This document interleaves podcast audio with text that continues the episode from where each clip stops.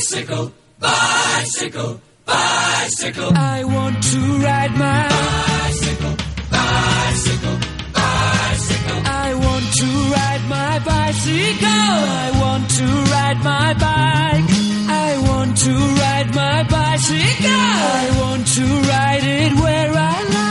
Viajando despacio con Chus Blázquez.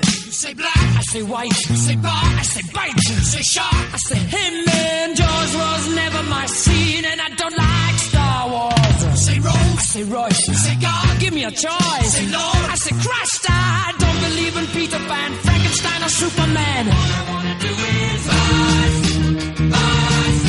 Bienvenidos de nuevo, amigas y amigos, a un nuevo programa de Viajando Despacio. Pedalea con nosotros en este viaje en bicicleta desde Radio Viajera.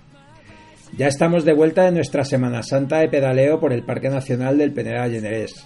Hemos disfrutado mucho de sus paisajes, de los bosques, de las cascadas, de los canchales de granito y también hemos sufrido sus cuestas, sus fuertes desniveles en lo que ha sido prácticamente nuestro inicio de temporada. Se nos acaba el mes de abril y sus 30 días en bici, pero siguen las actividades relacionadas con la bicicleta. Busca en tu ciudad, seguro que encuentras algo. En Madrid este fin de semana se celebra la Criticona Feminista, pero los eventos dan comienzo mañana jueves a las 7 de la tarde en la Glorieta de Embajadores, punto de encuentro de la columna nomista. Alberto Antón y Ana Pomares, de un par de nómadas, estarán en las jornadas IATI de los grandes viajes en Barcelona el día 11 de mayo, contando sus viajes en bicicleta y, en tándem por el mundo. Y ya está en marcha el Foro Mundial de la Bicicleta, en Quito, Ecuador.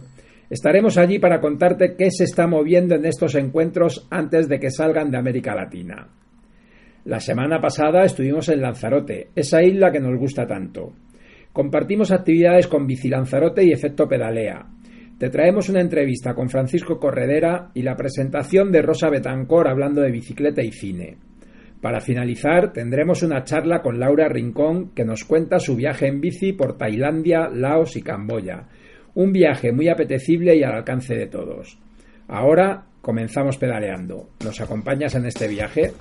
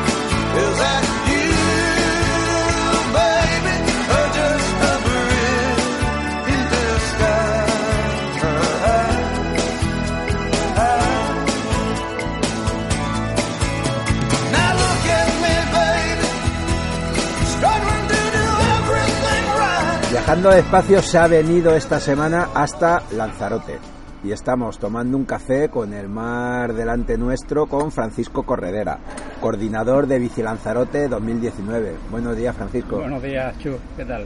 Muy bien, encantado de, de que por fin nos pongamos cara, de estar así tomando el cafetito y, y cuéntanos qué es Bici Lanzarote. Bici Lanzarote son unas jornadas que organiza el área de transportes y movilidad del Cabildo de Lanzarote y que les propuse el proyecto el año pasado. Lo aceptaron, les pareció una buena idea para hacer un- un- una acción eh, que no durara solamente un día, que era un poco la tónica habitual en, en las actividades que ellos desarrollaban. Y, y ahí estamos, es un mes completo, el de abril, nos hemos puesto en coordinación con 30 días en bici, con Carlos Rodríguez, que nos ha apoyado muchísimo en el tema, nos ha dado muchas ideas y mm, sobre 30 días en bici, con las actividades que nosotros directamente hemos puesto en marcha, pues estamos aquí en abril intentando fomentar el uso de la bici.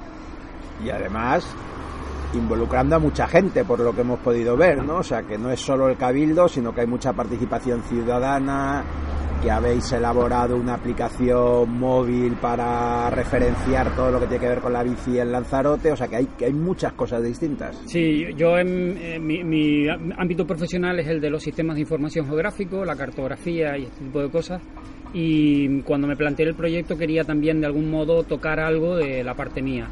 Y efectivamente dentro de las jornadas hay un paquete de, de actividades y de recursos en línea, entre ellos la aplicación móvil, que como bien has dicho sirve para geolocalizar eh, recursos que hemos llamado Provici y no Provici, porque la idea también es destacar aquellas cosas que están mal y que los ciudadanos entienden que, que perjudican o que no ayudan al uso de la bicicleta. Hay concursos eh, y efectivamente hemos intentado dinamizar las redes para, dentro de nuestras posibilidades, contar con, con- con la participación de los amigos de la bici en Lanzarote conocernos porque yo también soy nuevo en este tema y no tengo un pulso de la gente que, que tiene vocación de uso de la bicicleta cotidiana y entonces pues mm, contar con ellos también ha servido para entrar en contacto y demás. Y cuéntanos, ya que sale ese tema, ¿cómo está ahora mismo la bicicleta en Lanzarote? ¿Cómo es, ¿Cuál es la situación?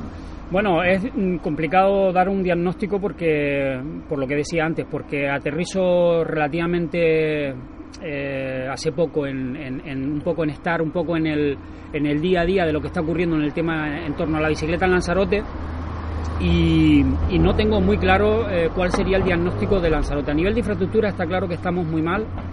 eh, en el sentido de que hay unas carencias importantes en lo que es la- el entramado de, de- la ciudad. Eh, tenemos un corredor marítimo que probablemente no lo tienen muchas otras ciudades, pero luego en lo que es la parte interna de la ciudad, de Arrecife concretamente, no hay básicamente recursos. Y, y más o menos pasa lo mismo en casi todos los, los núcleos de los siete municipios. Tienen alguna infraestructura, pero no hay una red digamos que cubra la necesidad de movilidad real del día a día de un trabajador, de, de los coles, de eso que yo creo que tenemos ahí un recorrido amplísimo por, por desarrollar. Y sin embargo, a nivel internacional, la imagen de Lanzarote como destino ciclista no para de crecer. Claro, porque por contra, en la parte que tiene que ver con bici y deporte, aquí sí hay un nivel, yo diría que bastante alto y la ciudad, la isla en su conjunto es un reclamo enorme para todos esos aficionados eh, amateur y profesionales y muy profesionales de alto nivel que vienen por las condiciones climáticas a entrenar a Lanzarote. Hay unas pruebas de primer orden y todo eso tiene un empuje enorme. Nosotros en este proyecto, en esta jornada, eh, nos hemos querido un poco distanciar de, sin despreciarlo obviamente, porque somos también deportistas y estamos encantados de que la isla tenga ese tirón, pero hemos querido poner el acento en la parte que tiene que ver con movilidad pura y dura, ir a la panadería a comprar el pan y ese tipo de cosas. La verdad es que a veces resulta curioso que mundos que tienen en común la bici en ocasiones estén tan alejados, ¿no? Que, que no sea fácil encontrar un punto de unión, un canal de comunicación, una manera de ponerse de acuerdo. Sí, yo no sé si es que no se pueden hacer las dos cosas al mismo tiempo o es que realmente mm, eh, los intereses de unos y otros son distintos. El profesional o el semiprofesional que se dedica a la bicicleta como deporte es tan, tal la intensidad que, que- le dedica que posiblemente en el día a día a lo mejor lo que le apetece no es coger la bici. No, digo, no, no lo digo con conocimiento de causa, ¿eh? porque no tengo datos para poder... Pero tengo la sensación de que puede ir por ahí un poco el tiro, ¿no? Te metes todo el fin de semana a piñón dándole a la bici, por las tardes a la bici, a lo mejor por la mañana para ir al curro, quizás lo que menos te apetece es la bici. Yo creo que de todos modos, así un poco improvisando en la respuesta, también es cierto que al no darse las condiciones y a no haber una cultura de uso de la bicicleta para, para el día a día, pues te encuentras con barreras en tu propio trabajo que no sabes dónde dejarla, si llego sudado, ese tipo de cosas que a veces, como no las analizamos en profundidad, pues pensamos que va a ser un hándicap y no lo y no emprendemos por ahí, ¿no? Pero yo creo que seguramente a todos los que les guste la bici y hagan deporte, si se encontraran ese terreno abonado, muchos posi- posiblemente pasarían también a combinar en su día a día el uso de la bici. Pienso, vamos. De hecho, nosotros conocemos a mucha gente que una de las cosas que te dice es que al final todo suma, que el objetivo es hacer kilómetros, Claro, ¿no? Y, claro, y exacto. si tú haces kilómetros a diario, pues, pues eso va sumando Claro, claro. en el, músculo tiene total. memoria, ¿no? Que dicen. Eso va sumando en el cómputo total. Y luego además, y ya no tanto para los deportistas, sino para esto que vosotros estáis enfocando en movilidad activa, ¿no? Está ya muy estudiado, no hay muchos estudios científicos que lo avalan, que precisamente esa movilidad activa, las actividades cotidianas, ir al trabajo, en el caso de los escolares ir al colegio, al instituto, son las que más incidencia tienen sobre la salud, porque al final son las que se hacen todos los días, ¿no? Exactamente, yo creo que, a ver, pretender que la bicicleta en un ámbito de uso cotidiano, relajado, te vaya a resolver tus problemas de movilidad o te vaya a resolver tus problemas de salud es porque nada lo hace. En definitiva, al final es una suma. Pero evidentemente la, la, la bici suma. Suma por dos motivos, yo creo. Uno es porque mantienes ese tono muscular y otro porque una cosa que yo siempre digo es que tienes el umbral de, de, de- actividad en un punto quizás adecuado. Es decir, no, te- no, no tienes pereza por coger la bici y subir las escaleras porque, estás, porque tienes que hacerlo. Entonces eso te arrastra un poco a tener una actitud, mm, como se suele decir mucho, proactiva, o sea, muy predispuesta a ese punto de movilidad. Obviamente, si tú te vas al curro en bici y luego vas a la tienda, el, el- el- el nivel de quema de queme de energías no sea suficiente como para a lo mejor compensar si luego tienes excesos en la comida o si o si te metes cuatro horas viendo la tele ya o en fin ese tipo de cosas que tienen que también estar equilibradas. Pero no cabe duda que haciendo un uso normal y teniendo un- un- unos, unos hábitos saludables la bici sin duda suma y yo creo que suma por esas otras cuestiones que te decía ¿Y cómo lo está recibiendo la gente en Arrecife? ¿Cómo está recibiendo la gente esta propuesta? Pues estamos un poco en verde, porque ayer tuvimos eh, una salida y no sabíamos cuánta gente iba a venir. En las redes tenemos seguidores, pero no hay una masa fuerte, ¿no? Todavía. Yo creo que mucha gente quizás no sabe que estamos aquí, ni, ni conoce el proyecto, por desgracia, a pesar de que hemos hecho un esfuerzo por divulgarlo. Pero es el primer año, sabíamos que esto podía ocurrir o que al final de mes podamos, podamos hacer una, una suma de, de números y veamos que no ha habido la repercusión que queríamos, ojalá me equivoque, pero bueno, es el primer año y esto es una cuestión, esto es una carrera de fondo. Y la idea es no desmotivarte por esos pequeños sub y baja que puedan haber en cuanto al seguimiento. A veces lo- los usuarios somos muy crueles, ¿no? Y vamos cada uno a lo, a lo nuestro, y me incluyo porque también en otros aspectos también puedo pegar en eso, pero yo creo que es cuestión de ir sumando y un poco aportando valor, intentando mm, desde el grupo que, que he intentado montar, pues estar ahí, ser una pequeña referencia, un punto de referencia para medios o para eh, instituciones que cuenten con nosotros, que sepan de nosotros y con eso ir poco a poco aportando. Primer año, pero ya hemos visto en Arrecife un autobús con la publicidad de Bici Lanzarote. ¿eh? Esto, esto no es tan fácil. No, estos pequeños eh, tenemos el apoyo del Cabildo y el Cabildo ha hecho un esfuerzo enorme porque también ellos no sabían por dónde podía salir todo esto y apostaron por el proyecto, entiendo que porque veían que también el proyecto estaba bien armado y que no era una cosa improvisada, sino que estaba bien estudiada, bien, bien, bien justificado todo. Eh, tenemos efectivamente dos guaguas, ayer las vimos, ¿no? Eh, por ahí rulando con la pegatina, con, la- con el logo y con el cartel de la jornada y eh, súper bien porque eso suma. Y ya para ir acabando, Francisco, esto es una tendencia mundial, lo hemos hablado varias veces, ¿no? O sea, da igual casi hacia dónde mires, hay gente trabajando ya no solo por la bicicleta, que quizá es lo que, lo que nos une a nosotros, lo que nos puso en contacto, sino en general por pacificar el tráfico, calmar el tráfico, empezar a liberarnos un poco de esa dependencia del automóvil que parecía inexcusable, ¿no? Y eso se tiene que notar en todas partes. Sí, la verdad que allá donde leas es difícil no encontrar un artículo en el que de algún modo entre la bici como, como elemento.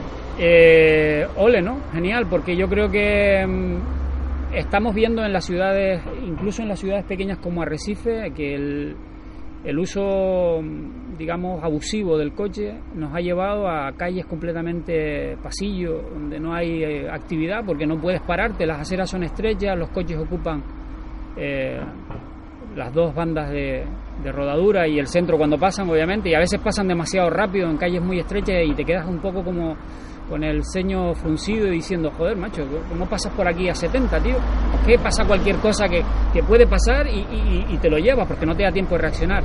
Yo creo que eso ha sido, en parte, a mí personalmente, donde yo vivo, un, una- un punto que ha ido entrando en mi mente, ¿no? De decir, eh, la ciudad sí es muy fea, eh, la ciudad sí no es habitable y como he tenido la oportunidad de viajar y de ver lo que hay por ahí también, que hay de todo, todo se ha dicho, ¿no? Hay cosas buenas y cosas malas, igual que aquí también las hay. Eh, pero en este tema de la movilidad estamos muy verdes y las ciudades con los coches se afean, se ensucian a todos los niveles, acústicamente eh, y también se ensucian en la parte que tiene que ver con el estado de ánimo de los ciudadanos, porque esa es otra de las cosas que también he pensado y he visto, ¿no? La gente vamos en los coches con ese estrés del coche, con esa prisa, con ese agobio, con esas tensiones y todo eso al final genera ciudadanos molestos, incómodos, eh, malhumorados y la bici por contra eh, no quiere decir que seamos todos unos happy porque también tenemos nuestras preocupaciones pero la bici te da ese puntito de escape que yo creo que es muy positivo ese momento de tranquilidad en el sentido de que vas pensando en la bici vas conectado con el medio y claro, tienes que ir también un poco pendiente, ¿no? Porque si no te, te comen, pero, pero no, no te agobia tanto como el coche. Yo, a mí personalmente me aporta mucho la bicicleta, salir con ella, y eso ha sido también uno de los motores que me ha motivado a intentar poner mi granito en este tema. La verdad es que tú das en la clave de algo que cada vez se tiene más en cuenta. Hemos estado durante años hablando siempre de la parte más relacionada en la bici con las infraestructuras, pero es que hay mucha parte psicológica también, ¿no? Sin hay duda. mucha parte de que hay que cambiar la imagen que se tiene de la bicicleta y la imagen que se tiene del automóvil, ¿no? Y probablemente eso eliminaría ya muchas barreras. Sin duda, Carlos Rodríguez, que como sabes lo tuvimos aquí de invitado para la presentación del proyecto, tuvo la, la deferencia de acompañarnos porque además sabía y me consta que estaba muy liado en la parte previa al comienzo de abril. Eh, insiste mucho en ese tema, es decir, él, eh, él habla mucho de hacer luz de gas en el sentido de, de no hablar durante la menos, por lo menos en el mes de abril, de las cosas eh, menos positivas que puede tener la bicicleta o de esas cuestiones que siempre generan más dudas en cuanto a, en cuanto a percepciones de seguridad, etcétera, etcétera, clima, tal. Y yo estoy con él, es decir, no solamente hay que mm, durante abril intentar ver lo positivo, porque ya tenemos 11 meses, que también lo decía mucho, para hablar del resto de cosas, eh, sino que es que además es una realidad que la bicicleta aporta muchas más cosas de las pequeñas que pueda tener en contra. No cabe duda de que es un medio de transporte y no cabe duda de que tiene aspectos eh, conflictivos también en su uso, porque es un medio de transporte que se tiene que enfrentar a una realidad, una trama urbana que muchas veces no está pensada para ella. Pero es que si cada vez que hablamos de bicicleta nos centramos en las cuestiones negativas, eh, no es justo, porque realmente hay muchas más positivas. Pues nada, lo vamos a dejar aquí. Muchísimas gracias, muchísimas gracias por la invitación a estar aquí A ti por venir. y a seguir disfrutando y a seguir trabajando por la bici en Lanzarote. Muy bien, Chus, seguiremos oyéndote. Un placer. Un saludo. Raindrops are falling on my head. And just like the guy whose feet are too big for his bed, nothing seems to fit. Raindrops are falling on my head, they keep falling. So I just did me some talking to the sun. And I said I didn't like the way he got things done. Sleeping on the job. Those raindrops are falling on my head. They keep falling. But there's one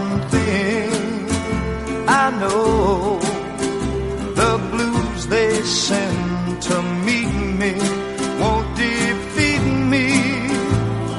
It won't be long till happiness steps up to greet me.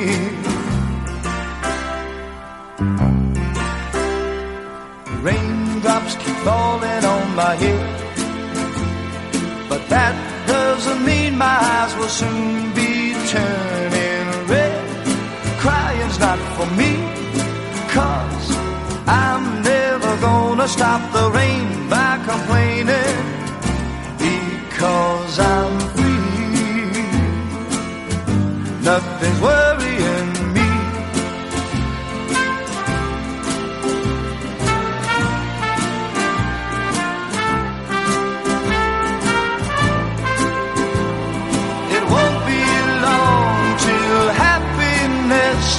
steps up to greet me.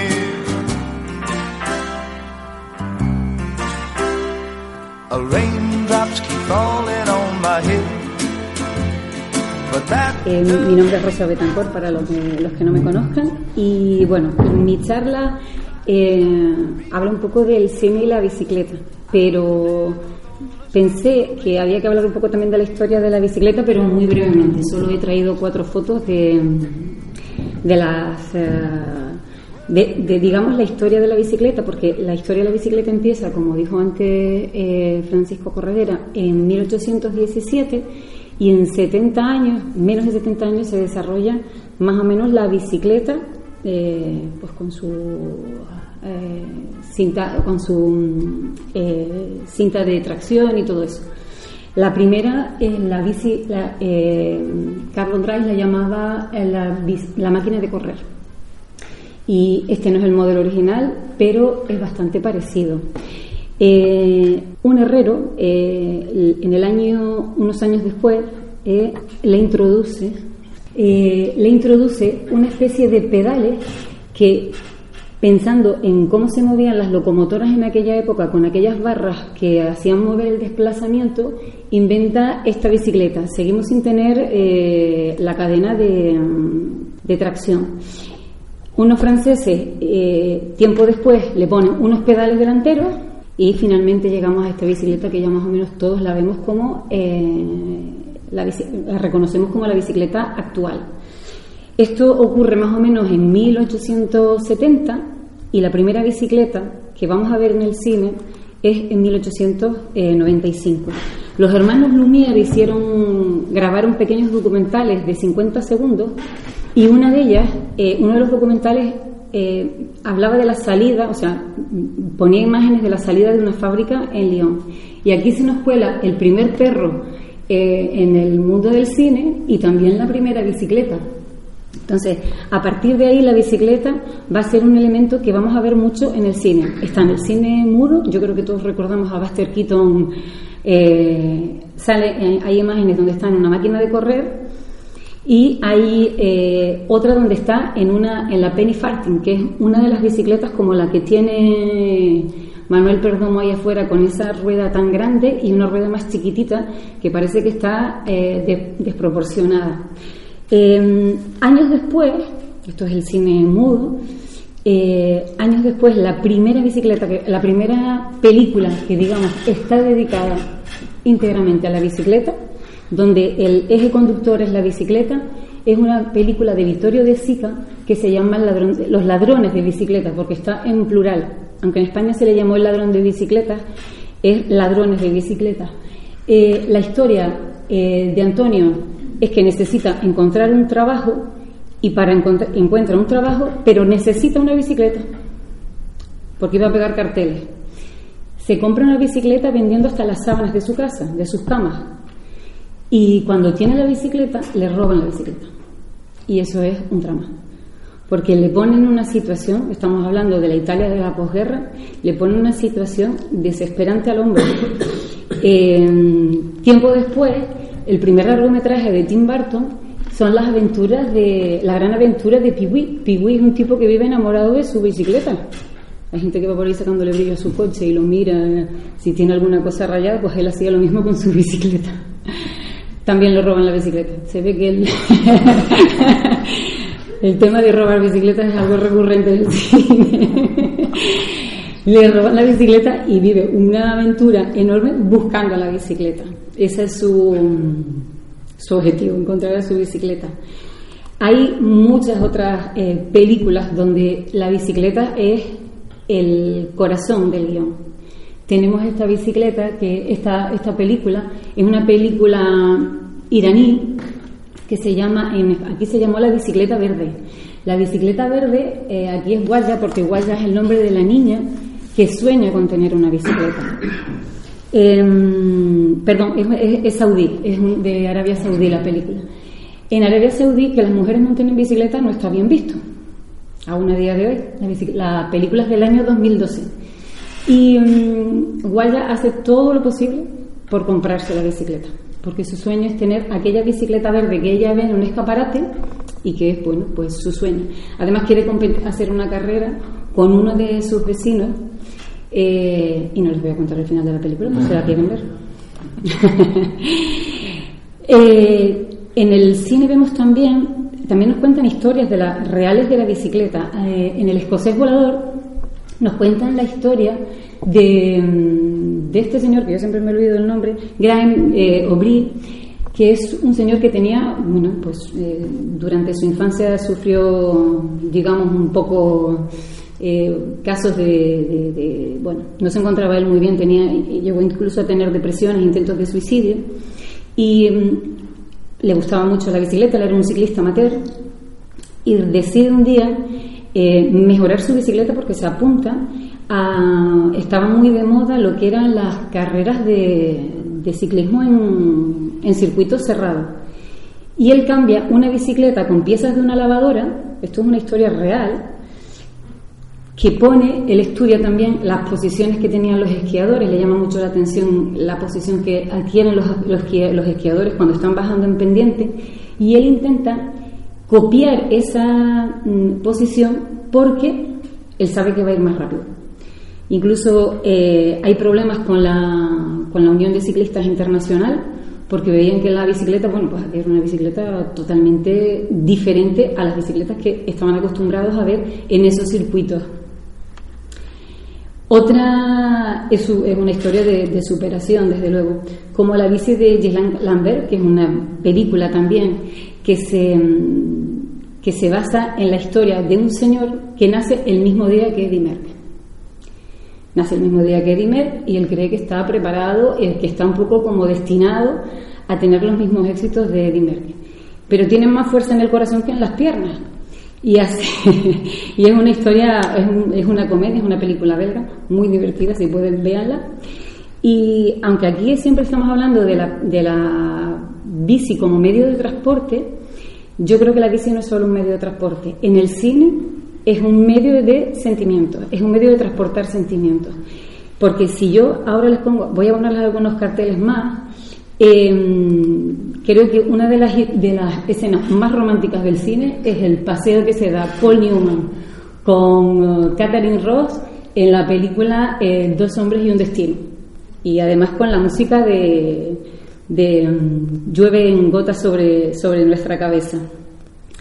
Eh, otro sentimiento, el sentimiento de superación y de, y de cambiar, y que, que hace que cambie toda tu vida. En Quicksilver veíamos a Kevin Bacon que pierde todo su dinero, él era agente de bolsa y pierde todo su dinero, el de su familia y el de su empresa, y termina siendo eh, un repartidor de, en bicicleta, pero que le da nuevas oportunidades, es decir, la bicicleta como, como medio de oportunidad. Otra yo, es una de mis películas favoritas, Cinema Paradiso. En esta es un medio de conducción de amistad. Hay una escena de Totó que es el niño, van, ve a Alfredo pasar en su bicicleta y hace como que tiene un accidente, como que se hace daño en un pie para subir en la bicicleta con Alfredo e ir hablando con él. Y desde luego la más, eh, creo que una de las más famosas, no sé si todos lloraron cuando fueron a ver a ET, yo sí, es cuando eh, es también una historia de amistad y está la bicicleta de por medio, esa bicicleta que vuela y se lleva a ET lejos de aquella gente que no entiende lo que es la amistad, es un clásico. Hay, hay películas españolas también, como por ejemplo las bicicletas son para el verano, en la guerra civil y la historia de cómo él quiere una bicicleta a pesar de que, a pesar de que el padre le ha dicho que bueno, que ha suspendido y que no le va a comprar la bicicleta, pero él insiste, insiste. Hay un montón de títulos donde la bicicleta, la- la- donde podemos ver la bicicleta. Y mm, hay más de 40 y pico películas, donde, y, y- y seguro que hay muchísimas más donde la bici sale, aunque sea un momento. El paciente inglés, eh, tenía una lista por aquí, pero no quiero alargarme mucho. el paciente inglés, el, eh, el gran golpe de los teleñecos, se puede ver a Peggy y a la rana Gustavo paseando por el parque en bicicleta, es una escena preciosa, romántica también, hasta cuando se queda Gustavo colgado en el árbol. Eh, en el Imperio del Sol, Steven Spielberg la ha utilizado también varias veces. Eh, la bicicleta de los Huanca, esa también es una historia muy relacionada con la bicicleta, es una película boliviana eh, muy interesante de los años 80 y eh, de los años 90, perdón. El cartelo de Neruda, escenas de Forrest Gump, escenas de pues bueno, de una historia verdadera, de eh, La vida es bella, eh, bueno, que espero que siga entrando, o sea, espero seguir viendo eh, la bici en el cine y, y además como siempre dando esa imagen no solo de transporte que nos lleva a un lado y a otro, sino que nos permite, pues como hicimos ayer, ir hablando, conocer gente. This is from. This is from. This is from Matilda.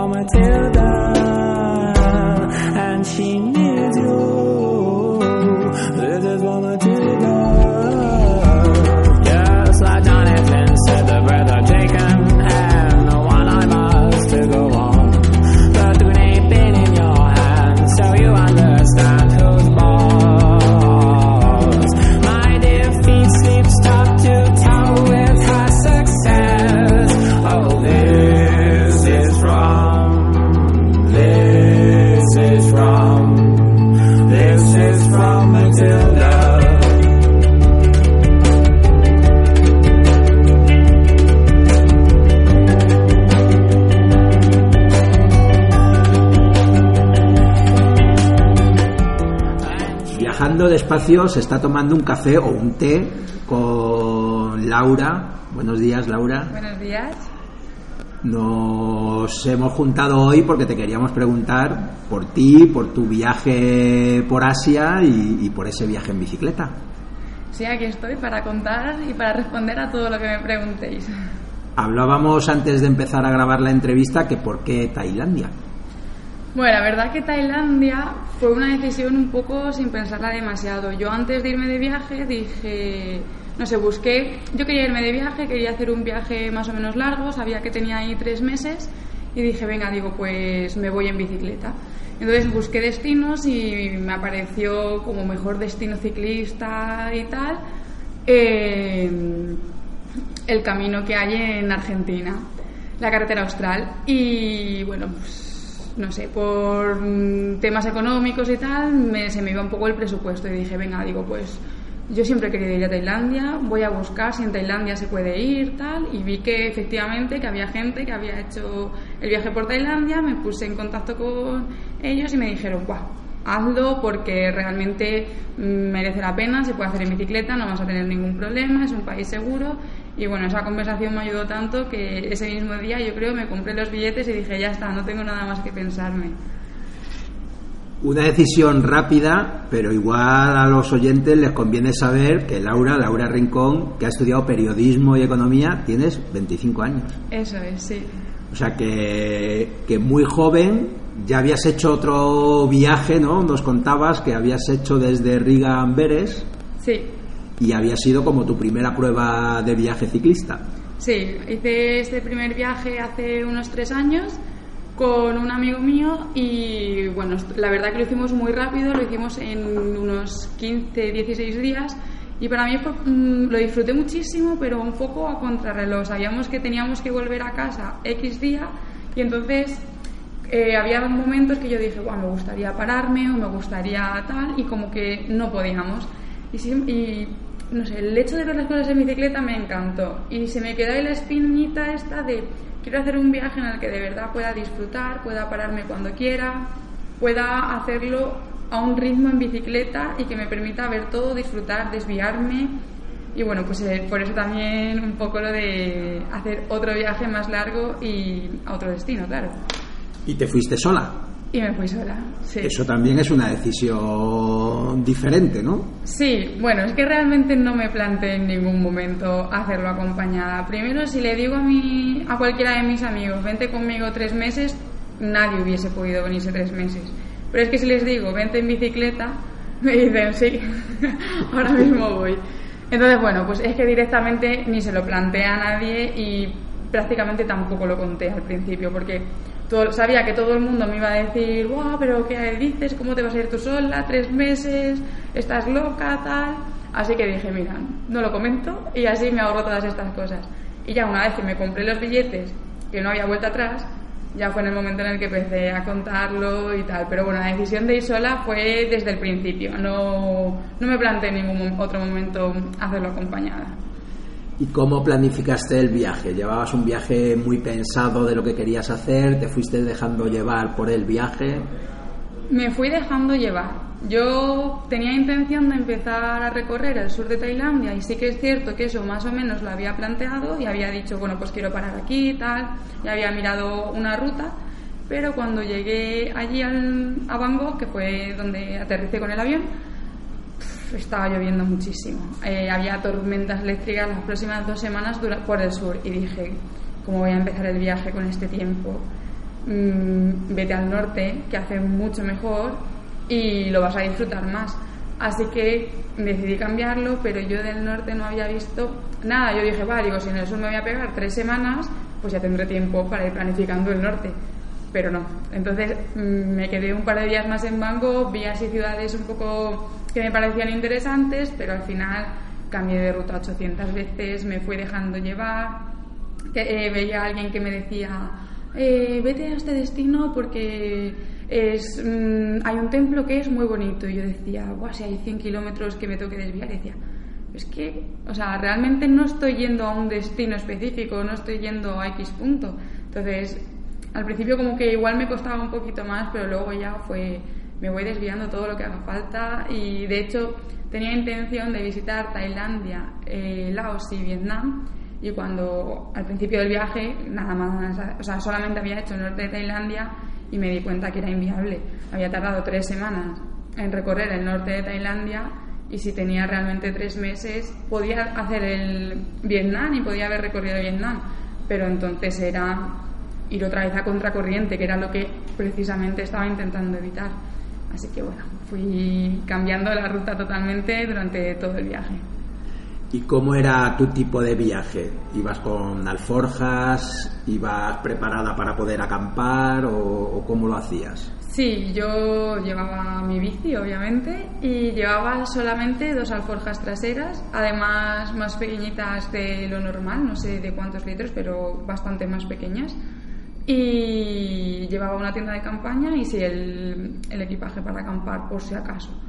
Pero que luego nunca lo llegué a utilizar. O sea, sí que utilicé la tienda de campaña, pero nunca tuve que acampar, eh, hacer acampada libre. ¿Y eso porque era fácil buscar otros medios para dormir o...? Sí, o sea, bueno, aparte de que allí los hoteles y todo esto es muy barato, eh, los días que yo dije, venga, voy a acampar, siempre había alguien que me ofrecía su casa. O sea, el... O sea, es que yo no sé, si lo llego a saber antes de irme, es que no me llevo a la tienda de campaña, porque es que todo el mundo, cuando me veía en bicicleta y yo me paraba en algún sitio a comer o lo que fuese, todo el mundo se me acercaba y me preguntaba que qué estaba haciendo, que qué hacía una chica sola, blanquita, sin ser asiática por allí con la bici. Y claro, cuando se lo contaba, bueno, todo el mundo me daba fruta, ¿no? Allí lo, que tienen más a mano es la fruta, entonces siempre me daban fruta o agua. Y luego ya me ofrecían que me quedase a dormir con ellos, que, vamos, todo el mundo insistía un montón y luego el dormir con ellos implicaba que sabía que me iban a dar de cenar y desayunar y no podía rechistar, o sea, me lo ofrecían y prácticamente estaba impuesto, o sea, es gente que te ofrece todo lo que tiene, es una pasada.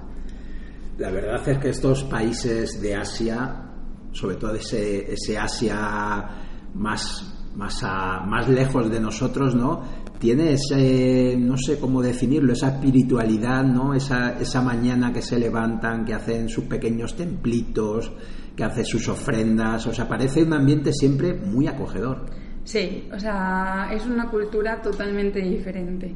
Se levantan con una sonrisa y yo creo que también está un poco asociado quizá a la religión, porque bueno, ellos son budistas y siguen un poco el tema del karma, entonces aunque realmente no sean muy practicantes, sí que en su interior para ellos hacer una buena acción significa que van a recibir un karma positivo. Entonces, aunque realmente no sean practicantes, tienen eso ahí inculcado, ¿no? Entonces, siempre van a hacer por ayudarte, siempre van a hacer por darte algo que ellos tengan. Y es que yo que sé, aunque tuviese un pequeño problema con la bicicleta y me parase a mirar la rueda, que igual no se me había roto nada, pero ya tenía alguien que venía ah, y se acercaba a preguntarme, oye, ¿está todo bien? ¿Necesitas algo? No será una pasada, o sea, increíble cómo todo el mundo te ayuda y todo el mundo te da, es que es eso, todo lo que tiene. Y al final estuviste tres meses, Tailandia, Laos, Camboya, recomendable para otros viajeros que se lo estén pensando. Súper recomendable, es que no hay que pensarse nada. O sea, son tres países muy diferentes y en cuanto a la bicicleta, obviamente Tailandia está bastante más preparado, pero porque, más que nada porque la- los caminos muchos están asfaltados, que tampoco es que sea ni positivo ni negativo. Pero sí que es cierto que a lo mejor en Laos y en Camboya incluso la carretera principal no está asfaltada, entonces si en algún momento la tienes que coger, vas con los coches que te vas tragando todo el polvo. Pero bueno, o sea, aún así, por decir algo negativo, pero que por ejemplo en Laos yo seguí prácticamente todo el recorrido, unos caminos al lado del Mekong que eran una maravilla, o sea, no estaban asfaltados, pero tampoco pasaban coches y, o sea, eran una maravilla. Y en Camboya también hay rutas muy bonitas, todo que miras a tu alrededor son arrozales y siempre te encuentras hay un templo que dices, pero bueno, que esto está aquí perdido de, no sé, en el medio de la nada y tienes un templo impresionante y además lo, te paras, lo ves y te encuentras a alguien que te dice, sube arriba, sube arriba, que hay más. Y subes y dices, pero bueno, es que esto está aquí en mitad de la nada y es impresionante. No sé, son países que tienen, no sé, muchas cosas por descubrir que desde, yo creo que en España nos imaginamos, vamos, yo por lo menos me imaginaba que era totalmente diferente a, a lo que me encontré una vez que estaba allí. Y totalmente recomendable, vaya. Sí, porque además parece que últimamente pensamos en Tailandia como un destino de sol y playa, ¿no? Y, Sí. y claro, hay muchísimo más. Sí, o sea, es cierto que Tailandia tiene zonas que están turísticamente súper explotadas, eh, hay un turismo masivo y eso que yo fui en temporada baja, que parece que, pues, que el turismo es menor, pero aún así hay zonas que yo como mm, viajera en bicicleta quería evitar y bueno, pues para mí, bajo mi punto de vista, eran mucho mejor todas esas zonas que no te venían en la guía turística que las que te venían. O sea, es que yo estuve en playas en la que yo era la única turista, estuve en playas en la que, en la que yo era la única persona y que miraba alrededor y tenías estas montañas verdes que ves en todas las fotos y gente mucho más amable porque al final en los sitios turísticos también la gente está acostumbrada a los turistas y actuando de otra manera, ¿no? No tienen tampoco de una manera negativa, pero no sé. Bueno, conclusión es que yo me quedo con estos destinos que no son tan turísticos y que no están explotados masivamente y Tailandia tiene sitios súper bonitos y espectaculares que descubrir que no son esos que te aparecen en las guías. ¿Y qué te aporta el viaje en bici? A ti ya como Laura, ¿qué, qué te da? A mí es que montarme en la bicicleta es una libertad y un- una manera de expresarse también, yo creo, que es imposible hacerlo en- de otra forma. Y también el- la autosuficiencia, el poder desplazarte con tu propio cuerpo, llevar en tus alforjas todo lo que necesitas. O sea, llevas tu casa ahí, tu ropa y tu medio de transporte. Para mí eso es algo indescriptible y que te da una libertad y una capacidad de decisión y de decir, venga, pues ahora paro aquí, hoy duermo allá, mañana sigo hacia este sitio y no tienes que depender de nada ni de nadie. Para mí eso es maravilloso. Y luego, y lo decías tú, la acogida, ¿no? Es verdad que parece que cuando vamos en bicicleta nos acogen de una manera distinta, ¿no? A cuando vamos con otros medios de transporte. Sí, de hecho yo lo notaba muchísimo porque, claro, yo cuando hacía la ruta pues paraba en cualquier sitio a comer y siempre se me acercaba la gente, me preguntaba tal.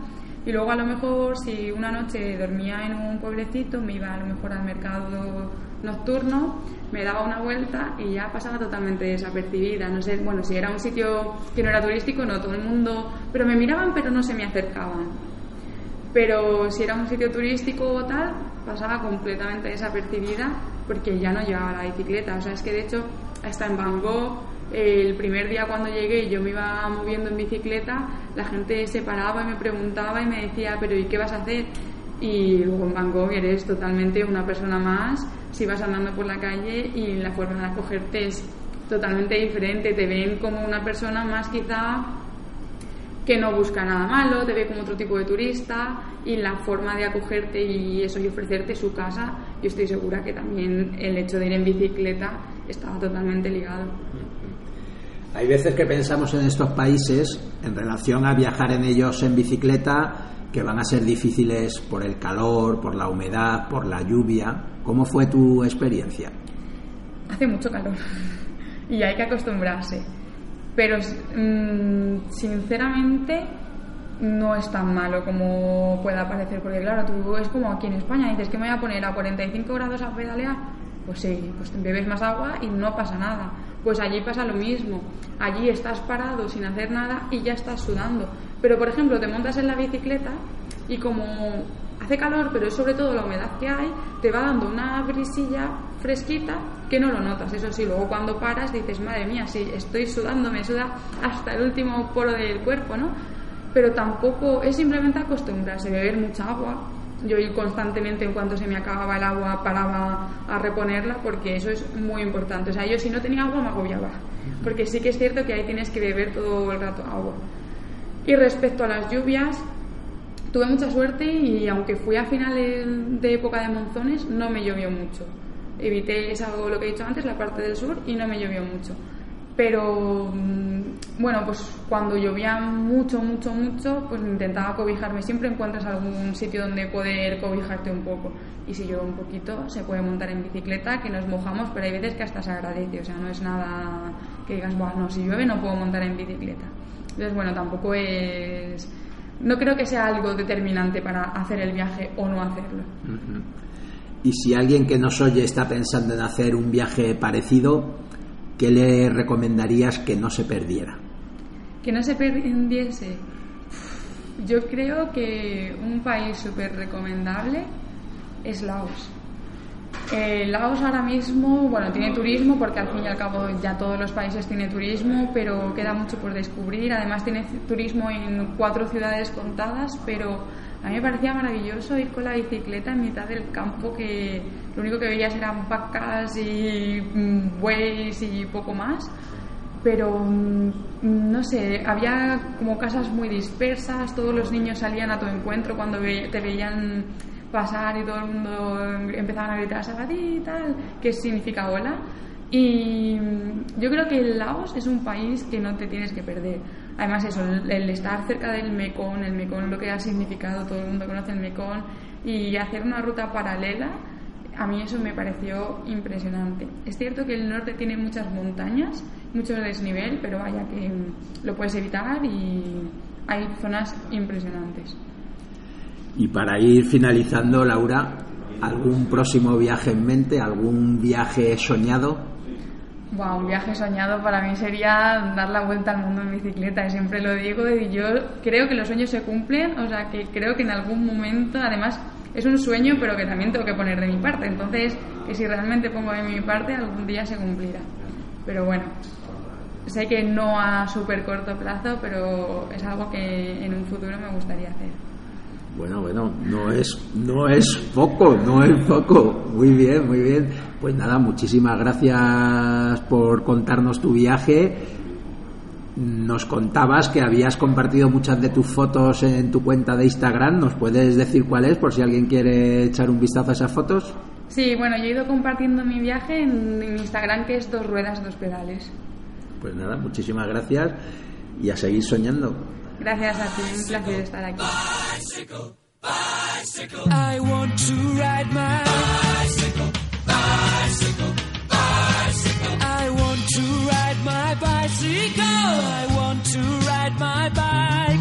I want to ride my bicycle. I want to ride it where I like. You say black, I say white. You say bar, I say bite. You say shark, I say him. And Jaws was never my scene, and I don't like siempre, un placer compartir este tiempo de radio. Recuerda, no vamos en bici para añadir días a nuestra vida, sino para añadir vida a nuestros días.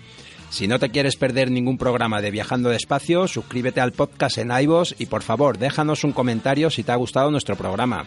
De esta forma nos ayudas a que podamos seguir llegando a más amantes de los viajes en bici. Estamos en Facebook, Twitter y esperamos tus propuestas de ruta, viajeros, tus comentarios. Si te apetece contactar con nosotros, puedes escribirnos a viajandodespacio@rutaspangea.com.